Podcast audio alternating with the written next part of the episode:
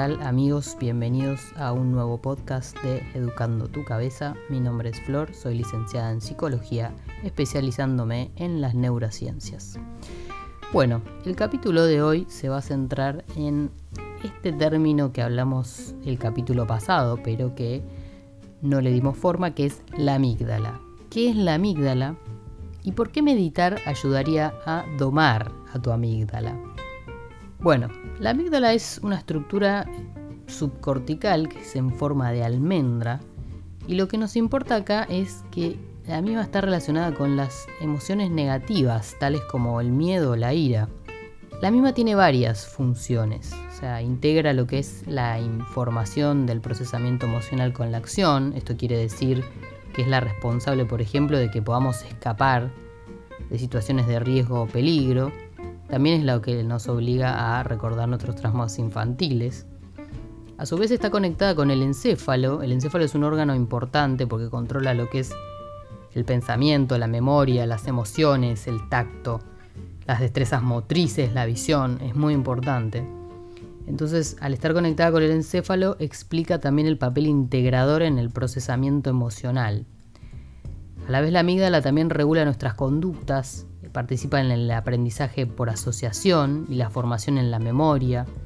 Es el principal núcleo de control de las emociones y sentimientos del cerebro y también es la región que está ligada al estrés. Así que, como verán, la amígdala es bastante importante en lo que es la regulación de las emociones y por eso está bueno tener herramientas para poder de alguna manera domarla, ¿no? Para vivir más tranquilos. Entonces, ¿qué tiene que ver esto de la meditación con poder domar nuestra amígdala? Bueno, la meditación prepara al cerebro para reaccionar de manera tranquila y racional ante situaciones estresantes. Debilita la conexión entre el dolor y las sensaciones desagradables. Entonces la amígdala se achica. Y la práctica regular de meditación produce cambios permanentes en el cerebro. Estuve leyendo un artículo justamente sobre eso que decía que, bueno, que la práctica regular de la, de, la meditación favorecía a la disminución del estrés. ¿no? Es un equipo de psiquiatras de la Universidad de Massachusetts desarrolló una serie de estudios estadísticos en lo que justamente se comprueba esto, ¿no? que la práctica regular de meditación puede provocar cambios considerables en las regiones del cerebro relacionadas a la memoria, autoconciencia, empatía, estrés. Es decir, que algo considerado espiritual nos transforma físicamente y puede mejorar nuestro bienestar y nuestra salud. Digamos, el estudio fue realizado por una doctora que se llama Lazar. Ella ya había hecho estudios previos en los que había encontrado diferencias estructurales entre los cerebros de los profesionales de la meditación con experiencia en este tipo de prácticas y individuos, los individuos sin antecedentes. Pero para ella esto no era parámetro entonces, eh, lo que se decide hacer es un estudio en donde científicos tomaron imágenes sacadas de resonancias magnéticas de la estructura cerebral de 16 voluntarios, digamos, dos semanas antes y dos semanas y después de realizar lo que es el curso este de meditación, que eran ocho semanas, que era un programa para reducir el estrés que era coordinado por esta Universidad de Massachusetts.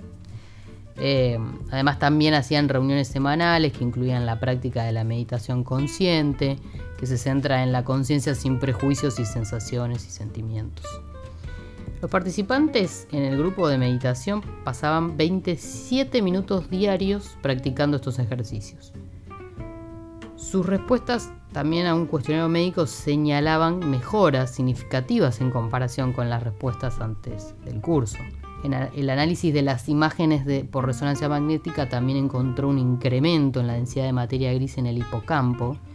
El hipocampo es una zona del cerebro importante para el aprendizaje, para la, memoria y estructuras asociadas a la autoconciencia, la compasión y la introspección.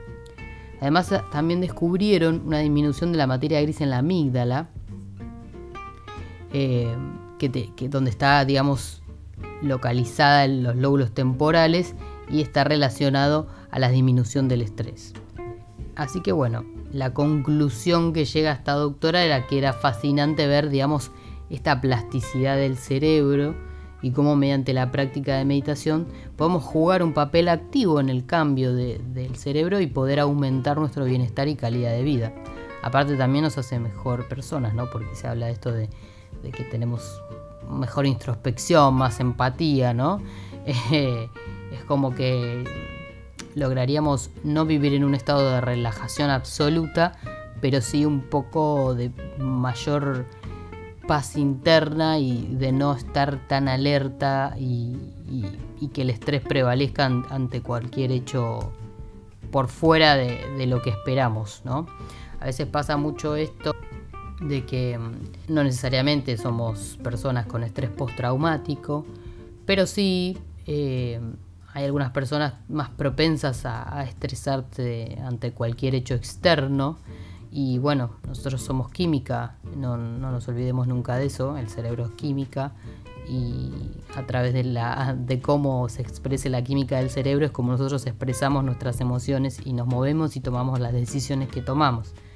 Entonces, el fin de estos podcasts apunta a eso, ¿no? A qué herramientas podemos eh, tener, podemos generar para tener este rol más activo a la hora de, em, de dominar un poco, no sé si la palabra son nuestras emociones, porque sonaría como medio que seríamos unos robotitos, pero sí a poder ser más dueños de nuestro bienestar.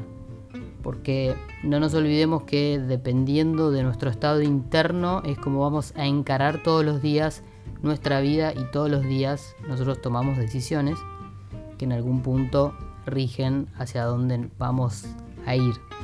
Eh, desde una decisión estúpida de, levantarte de la cama a qué vas a hacer ese día y cómo lo vas a encarar. Entonces siempre tu estado interno va a definir tus acciones. Por eso es importante siempre, no sé, antes de empezar el día o lo ideal sería por ahí ni bien te levantás y, antes de acostarte. Tener alguna práctica física que modifique tu psiquis. Está comprobado, hay estudios que apuntan a eso.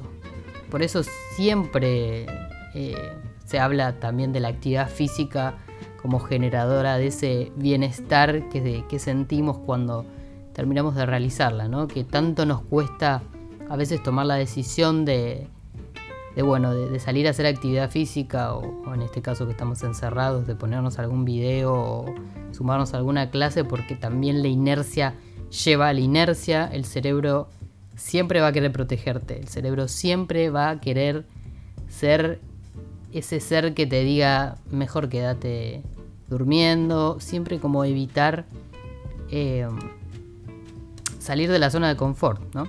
Pero no nos damos cuenta porque en realidad no, fuimos educados para entender, entender, nuestra fisiología ni nuestras emociones, eh, para entender justamente esto, que muchas veces dependiendo de nuestro estado interno, siempre, el 80% de nuestro estado interno define hacia dónde vamos a ir eh, cada día y, las decisiones y, demás.